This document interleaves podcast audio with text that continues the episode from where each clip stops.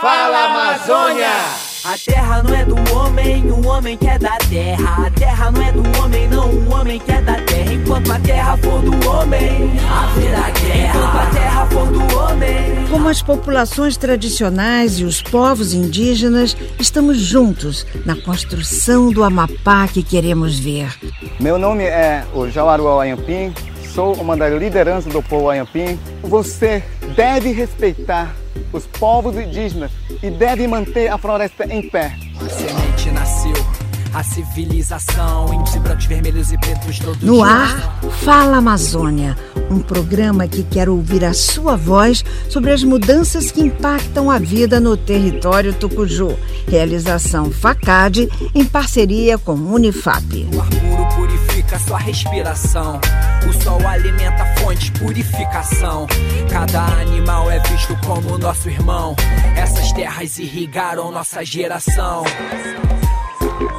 Rodear terra não é do homem, não. No, no, no. Olá, amigas e amigos do Fala Amazônia. Eu sou Ana Euler e este é o programa de inauguração do nosso podcast.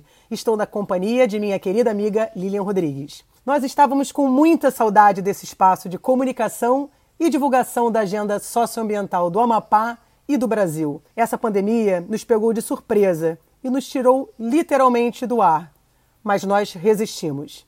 Então, nesse momento, gostaríamos de expressar nossa solidariedade e sentimentos às mais de 420 mil famílias que perderam seus entes queridos. Nossa admiração a todos os profissionais da linha de frente, da saúde e da assistência social, e a todas as organizações e pessoas que estão mobilizados na ajuda àqueles que mais precisam. Esse é o Brasil que nós acreditamos. O Brasil da solidariedade, do cuidado, do respeito, da vacina e do Sistema Único de Saúde. Não é mesmo, Lilian? Isso, Ana. Olá, olá a todos que vão nos escutar, nossos ouvintes, que a gente migrou agora da rádio para esse novo formato de podcast. Nossa intenção é então mantê-los informados como antes e agora voltar às temáticas, as temáticas da Amazônia, que virou aí um assunto internacional, um assunto nacional de muita importância para o Amapá. É, fico muito feliz de estar de volta, de estar na companhia da minha amiga Ana Euler, de estar dividindo agora é, essa, não bancada, mas essa mesa em que a gente se encontra para retomar o nosso programa. Faço das minhas palavras a Diana a respeito da pandemia, solidariedade às famílias, solidariedade aos profissionais. Esperamos que a vacina chegue para todos o mais rápido possível. Viva o SUS!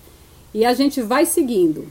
É, o nosso programa, o nosso podcast, então, é essa realização da mídia FACAD, do Fórum de Acompanhamento dos Conflitos Agrários e Desenvolvimento do Amapá, junto ao curso de jornalismo. No curso de jornalismo, a gente trabalha com a AGECOM, a Agência Experimental de Comunicação, com as nossas duas bolsistas voluntárias também, Marta Sofia e Bia Melo. Um agradecimento às meninas que estão aí trabalhando com a edição, com a produção, com a reportagem. Esperamos de, a cada 15 dias estar é, tá produzindo e divulgando, difundindo a notícia da Amazônia para vocês. O podcast pode ser acessado pelas redes sociais do Fala Amazônia e as redes sociais da AGECOM. Pode ainda pelo site jornalismoagecom.com ou nas plataformas do, do Deezer e Spotify. E nesse nosso podcast, o Giro de Notícias apresenta duas reportagens. Uma sobre mobilidade urbana sustentável e a segunda sobre a situação dos trabalhadores sem terra no Amapá que buscam áreas para produzir alimentos. Também vamos atualizá-los com as notícias socioambientais do Brasil, principalmente aquelas que transitam no Congresso Nacional e aqui uh, pressionando os movimentos sociais da Amazônia. A gente vai ter também um, uma indicação e sugestão cultural de um documentário. Precisamos ainda trazer outras novidades com artistas, com música.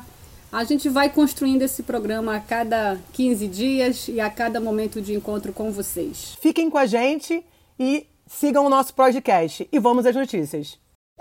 Acompanhe agora o Giro de Notícias Fala Amazônia. Gabinete de Ricardo Salles, ministro do Meio Ambiente, será transferido para o estado do Pará provisoriamente. O ministério estará nos municípios de Altamira, Uruacá, Placas, Rorópolis e Itaituba, com a justificativa de fiscalizar e combater ações ilegais. Superintendente da Polícia Federal do Amazonas, Alexandre Saraiva, é substituído após apresentar notícia-crime contra o ministro do Meio Ambiente, Ricardo Salles. O cargo vai ser assumido por Leandro Almada, também delegado. A PF anunciou que, além de Alexandre, chefes de outros estados vão ser trocados. Subprocurador do Tribunal de Contas da União, o TCU, Lucas Rocha Furtado, pede afastamento de Ricardo Salles, ministro do Meio Ambiente, por organização criminosa. Ele afirma que Salles beneficia madeireiros ilegais, atrapalha investigações da Polícia Federal e prejudica a atuação do IBAMA. O subprocurador pede que Salles fique afastado de suas funções para que não existam mais interferências e a investigação da PF seja concluída. Servidor do IBAMA, Hugo Ferreira, é intimado após denunciar ações executadas pelo ministro Ricardo Salles. Na nota enviada ao Tribunal de Contas, TCU, o servidor descreve a paralisia do IBAMA por suspender a emissão e a cobrança de multas ambientais. O servidor foi retirado de seu escritório e teve seu computador apreendido. O deputado Marcelo Freixo, do Rio de Janeiro, pede esclarecimento do ministro Ricardo Salles sobre o episódio. Nove ex-ministros do Meio Ambiente manifestam em carta pública contra o novo projeto de lei que flexibiliza o licenciamento ambiental do Brasil. Na carta, eles afirmam que a aprovação da medida pode intensificar a destruição ambiental e comprometer a imagem do país. A proposta é tida como a pior, segundo organizações ambientais. A Amazônia registrou mês passado o maior índice de desmatamento em seis anos. As ex-ministras Marina Silva, Isabela Teixeira e representantes da sociedade civil e do agronegócio culpam o governo Bolsonaro por promover atividades econômicas que devastam a floresta em vez de protegê-la. A alta do desmatamento amazônico gerou pressão internacional sobre o governo. Espanha e Noruega são países que estão atentos com a situação, sinalizando interesse em uma parceria para a proteção da floresta, mas somente se houver uma vontade do governo Bolsonaro. O Ministério Público Federal enviou recomendações para que órgãos não negociem com grupos indígenas patrocinados por garimpeiros que viajaram a Brasília na Semana do Índio. O MPF afirma que o grupo não representa os verdadeiros interesses do povo munduruku que rejeita ações de garimpos em suas terras. No encontro, os indígenas pediram a aprovação do projeto de lei 191 de 2020, que libera terras indígenas para a mineração. Câmara de Povos Indígenas e Ministério Público realiza eventos sobre adoção de alimentos tradicionais de comunidades quilombolas e indígenas nas escolas. No encontro virtual, foram apresentados os benefícios dessa prática esses alimentos, além de fomentar a cultura imaterial desses povos, vão gerar renda para pequenos produtores e melhorar o valor nutricional da merenda escolar. Aldeias indígenas dos povos Kumarumã e Kumenê recebem placas solares que geram energia limpa e renovável. A ação é uma colaboração entre o Unicamp, o Instituto de Pesquisa e Formação Indígena IEPE e a empresa francesa EasyWatch, financiada pela Embaixada da França. A equipe do projeto comemora, pois com a energia solar, os hospitais das aldeias vão poder armazenar vacinas e remédios por mais tempo. Liderança do povo Munduruku responsabiliza governo e empresas pela morte de Cássio Beda, ativista que denunciou a contaminação de peixes na região do Alto Tapajós. Cássio foi diagnosticado com esclerose lateral amiotrófica, uma doença degenerativa. A equipe médica que o atendia concluiu, após investigação, que a doença provavelmente foi desencadeada pela exposição a resíduos tóxicos. Indígenas da região, após testagem, apresentaram um nível de contaminação acima do recomendado por agências internacionais de saúde. Cássio Beda gravou um vídeo sobre sua situação que alarmou as autoridades indígenas, que desde 2018 tentam frear a ação de garimpos, mas sem grande sucesso, pois não há apoio do governo madeireiros invadem sede do Sindicato dos Trabalhadores e Trabalhadoras Rurais de Santarém, STTR, encurralando líderes sindicais que solicitaram ajuda policial. Os madeireiros ocuparam a sede após decisão judicial que impede exploração florestal dentro dos limites da reserva Tapajós Arapiuns, localizada próxima aos municípios de Santarém e Aveiro, no estado do Pará. Manuel Edivaldo, presidente do STTR, alega que a ação judicial é apenas para garantir o direito das comunidades que vivem na reserva. Um grupo de garimpeiros atacou a comunidade Palimium, em Roraima. Teve troca de tiros, três pessoas foram mortas e seis foram feridas. As pessoas que morreram eram do grupo dos garimpeiros invasores. A comunidade pediu ajuda da segurança pública, pois foram ameaçados após o ato. E essas foram as notícias do nosso giro de hoje.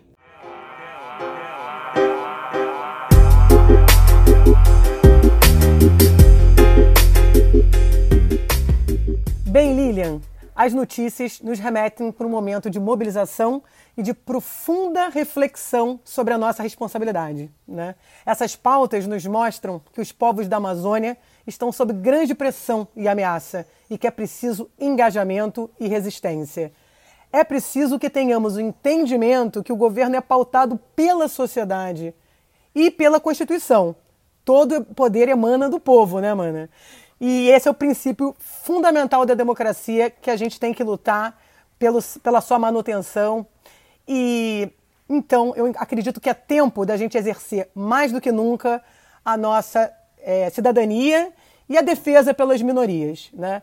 que é um dos princípios básicos da Constituição. Mexer na legislação ambiental, alterar a forma, de forma tão drástica, o controle das atividades produtivas é uma ameaça atual, mas é um impacto principalmente para as gerações futuras. Que legado queremos deixar para os mais jovens, para as nossas crianças? A qualidade ambiental, ela está refletida na água que bebemos, no alimento que comemos, na proteção à nossa saúde, frente a novas pandemias como as que estamos vivendo agora, que pode ter sido causada por um fator de desequilíbrio ambiental, sim. Ao falarmos de meio ambiente, estamos refletindo sobre os nossos valores éticos, né? Como eu me posiciono em relação a tudo isso. Mas, né, é bom a gente pensar, e eu tenho ouvido muito outras vozes, né, buscar essas vozes dos mobilizadores sociais que estão fazendo a diferença. Existe um lado muito bom da, da, da nossa sociedade. E não são poucas pessoas, são muitas pessoas. O que não faltam são oportunidades de engajamento pelas boas causas. E aqui no Amapá, é importante a gente destacar né? o papel da, da, da Comissão Pastoral da Terra, o papel dos, do movimento dos atingidos por barragem, o papel da Central Única das Favelas através do projeto Mães da Favela, que vem distribuindo alimentos, vem distribuindo chips de celular para poder ajudar as crianças a terem educação, mesmo à distância, em condições à distância, diminuir esse, esse, essa imensa injustiça social que nós vivemos. Também organizações não governamentais, como o IEPE, que é parceiro nosso do programa Fala Amazônia e que historicamente apo apoia os povos indígenas do Amapá. E como ouvimos no Giro de Notícia, tem levado algumas aldeias indígenas luz através de energia, energias renováveis e internets. A gente tem que olhar também para organização, as organizações indígenas que estão se inovando nesse momento de pandemia e que estão nos servindo aqui em Macapá com cestas de produtos indígenas. Né? Então tem muita coisa boa acontecendo e para que a gente é, consiga superar todo essa, essa, esse, esse mal-estar, né? essa ressaca que essa pandemia nos traz depois de tanto tempo, é super importante a gente olhar as coisas boas que, tão, que estão acontecendo. Enfim, a esperança. Fala Amazônia, um programa que está em sintonia com as vozes da mudança na vida e no território tucuju. O primeiro dia de maio é marcado pelo Dia do Trabalho. A data foi instituída por conta das reivindicações feitas por trabalhadores de grandes cidades em 1890 em manifestações em ruas, pediam por redução de carga horária em seus trabalhos. Entretanto, não só nas cidades estão os trabalhadores e trabalhadoras. O trabalho rural tem pouca visibilidade nessa data, mas é destaque aqui no Fala Amazônia. Em uma conversa com Dona Elza e seu José, escutamos sobre as dificuldades. Preciso da terra para trabalhar? Não tem? Não conseguimos a terra até agora. E aí a gente vamos levando do jeito que as coisas estão, né? Quando, às vezes a gente, como eu aqui, tenho minha terra aqui, mas é coisa pouca, não dá de eu fazer nada. Eu vou, compro as frutas, macapá, muitas coisas e boto aqui para mim poder sobreviver. E dá, é, meu pedacinho era grande, mas aí agora só tá esse jeitinho aí. E se a gente tivesse a terra mesmo da gente, a gente plantava a mandioca, a macaxeira, a melancia, que vai chegar a época da melancia. É, é assim, a gente vai lá, arranca um cacho de banana ali na, na roça, tira uma laranja, tira uma graviola, tá entendendo? Mas é assim, terreno apertado. Viver na zona rural é uma escolha, assim como viver na cidade. Ou porque as famílias nasceram e se criaram ali, ou porque a zona é mais tranquila, ou também é onde se sente feliz. Seu José e Dona Elza falam sobre essa escolha. Se na cidade eu não tiver um emprego, eu não tenho como sobreviver. Não ganho nada. Eu não, não, sou aposentada. O que eu vivo é da bolsa, bolsa. Meu, meu salário da bolsa, 84 reais. Aí eu faço meio vendinha aqui. Aí vou sobrevivendo devagar, né? Se eu morasse na cidade, não seria pior? A cidade, a cidade hoje é para quem tem estudo. Tá entendendo? O primeiro passo vai ser esse daí. Eu nasci e me criei aqui na região. Saí daqui com oito anos, que não tinha não tinha como a gente viver aqui na, na comunidade. A gente nasceu, não, vou embora para a cidade. Para a cidade eu fui, trabalhei, arrumei um emprego bom, que hoje eu, na época lá eu consegui uma profissãozinha, o caminhoneiro, tá entendendo? Aí de lá, aí vai, aí foi evoluindo as, as coisas, né? Hoje para a gente se empregar, e que ter estudo, tá entendendo? Se o cara que não tiver estudo, o cara não vive na cidade, tá entendendo? Porque hoje tu vai, no, tu vai pedir emprego numa empresa lá e te pede tanta da coisa, dificuldade, então no interior se torna mais fácil. No interior tu vem aqui, tu planta um pé de banana ali, tu planta um pé de coqueiro, pé de pupunha lá, tu vai, arranca, vai lá no mato, tira um cacho de açaí, pronto, tu vai passando.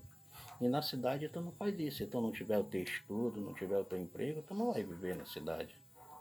Aí no interior se torna muito mais fácil as coisas. Os trabalhadores da zona rural vivem uma contradição. Existe terra desocupada e vadia onde não se pode plantar. Alguns vêm até a cidade para comprar frutas e vender na estrada, ou mesmo para consumir. E quando as terras são ocupadas pelos empresários da soja, ainda assim não tem emprego e também não tem alimento, pois o produto é destinado à exportação. O produtor de soja aqui, ele já traz eles trazem, o, eles trazem a, a, cozinheira que é parente deles, às vezes é cunhada, tá entendendo? Eles trazem o operador que é o, que é o genro do dono da fazenda, tá entendendo?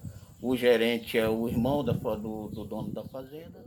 Maria e Benedito têm quatro filhos e estão sem terra para plantar e sem chão para morar. Construíram uma casa à beira da estrada, entre a rodovia e a cerca de uma propriedade privada que não está ocupada. A gente mora aqui porque não tem onde fazer uma casa, né? não tem casa, eu estou falando para vocês aí. A casa que a gente tem é essa daqui. É porque não tem uma área para fazer uma casazinha. Tem muitas terras, como vocês estão vendo, mas todas... Não é da gente, é. tem dono. Vadia. É, terra, é, terras que, que não estão sendo ocupadas, né? A gente fez essa casinha aqui, né? Tudo irregular, como vocês estão vendo, que aqui é uma área que na verdade não pode fazer nenhuma casa, né? Mas como a gente não tem um onde ficar, foi obrigado a fazer aqui. E a gente ainda tem quatro crianças, eles quatro aqui moram com a gente ainda.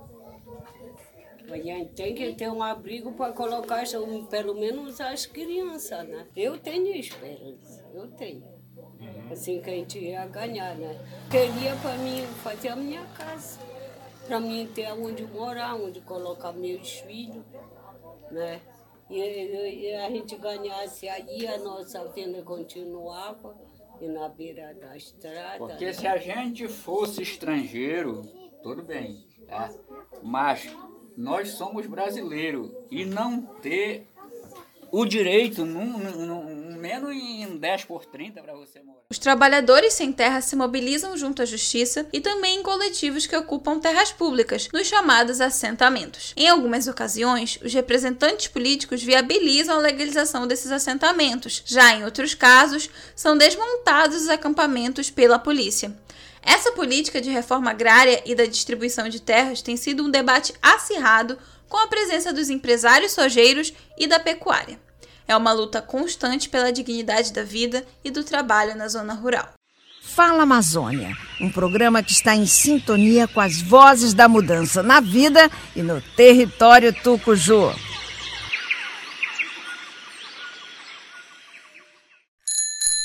O andar de bicicleta proporciona bem-estar físico, mental e ainda o bem-estar ambiental. O ciclismo é uma forma de mobilidade urbana sustentável, não consome combustível fóssil, não lança poluentes no ar e minimiza os engarrafamentos no trânsito. Além disso, economiza custos com o transporte público e evita as aglomerações durante a pandemia. No Amapá, Hélio Araújo coordena o projeto Pedala Extremo, que organiza expedições de ciclismo. Ele comenta sobre o uso da bicicleta é um benefício muito grande para a saúde das pessoas que passaram a ser mais ativas, é um benefício para a natureza. Pode considerar que algumas pessoas provavelmente passaram a utilizar um pouco menos os carros, desafoga um pouco o trânsito, né? Se isso acontece, né? Se aumenta o número de bicicleta e diminui o número de carros, a natureza agradece. Isso é um sonho, né? Esse crescimento. A gente já participou de algumas ações em prol da ciclomobilidade em Macapá. Tudo o que a gente deseja é isso: é menos fumaça, é menos buzina, menos estresse. E a bicicleta proporciona isso para gente, uma forma de locomoção mais sadia, ecologicamente correta, uma mobilidade urbana sustentável a bicicleta. Pedalar promove a liberação de substâncias como a endorfina, que garantem sensações de bem-estar, relaxamento e felicidade no organismo. Ciclista desde a infância, Valdielson Leal, de 40 anos, teve na adolescência essa prática intensificada e, desde 2010, possui um grupo de ciclismo esportivo e urbano aqui na capital, Macapá, que faz passeios todos os finais de semana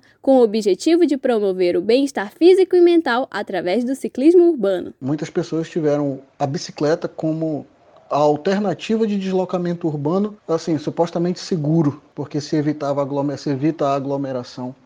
E ao mesmo tempo, o uso da bicicleta ela se torna um remédio por ser uma atividade dinâmica e você ter uma válvula de escape muito mais efetiva da questão psicológica das pessoas que estão confinadas.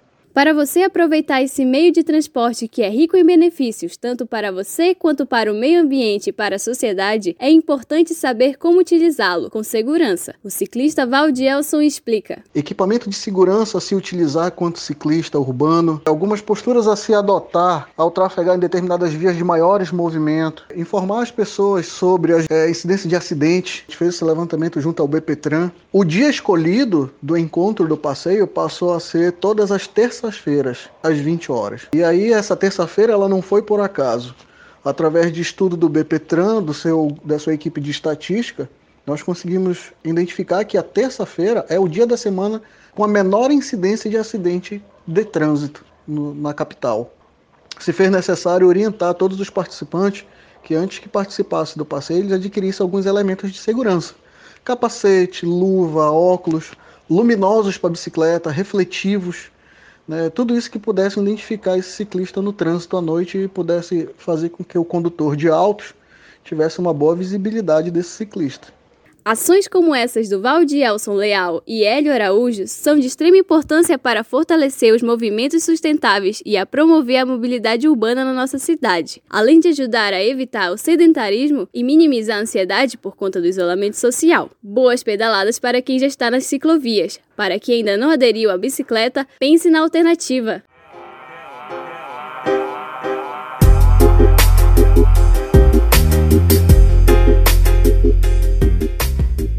Vamos agora para a sessão de indicações aqui do podcast Fala Amazônia. Para esse primeiro episódio, gostaríamos de indicar o episódio 1 da série Praxis do canal Tese 11, que está lá no YouTube, sobre casas ecológicas. São uma nova oportunidade para mudar a realidade de pessoas que lutam pelo acesso à moradia. Com a ajuda do MTST, o Movimento dos Trabalhadores Sem Teto, e outros aliados à causa, o episódio narra como acontece a bioconstrução dessas casas e como ela é uma boa alternativa para os brasileiros, movendo o trabalho em conjunto e botando a mão na massa.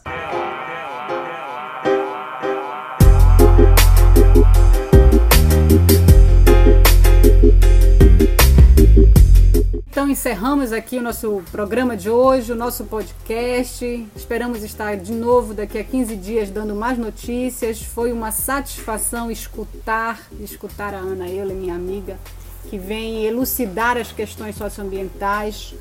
É, foi uma satisfação escutar também os trabalhadores rurais nas reportagens, assim como os ciclistas que estão se mobilizando por, um, por uma mobilidade mais sustentável, com mais compromisso ambiental. Ah, meu muito obrigada para quem escuta a gente, para quem for acompanhar a gente. Um abraço, um beijo e até a próxima. Isso aí, Lilian, é uma realização, né? Depois de mais de um ano fora do ar, a gente poder retomar esse contato com uma perspectiva de engajamento para o FACAD, que é o nosso fórum, uma relação mais próxima com a universidade através da agência de comunicação. Então, eu também quero agradecer muito a você, professora Lilian, as estudantes Marta Sofia, Bia Mello e a todos aqueles que nos acompanham nesse podcast. Queremos interagir pelos canais da GECOM, do Fala Amazônia, nos deem uma resposta, nos pautem e até o próximo programa.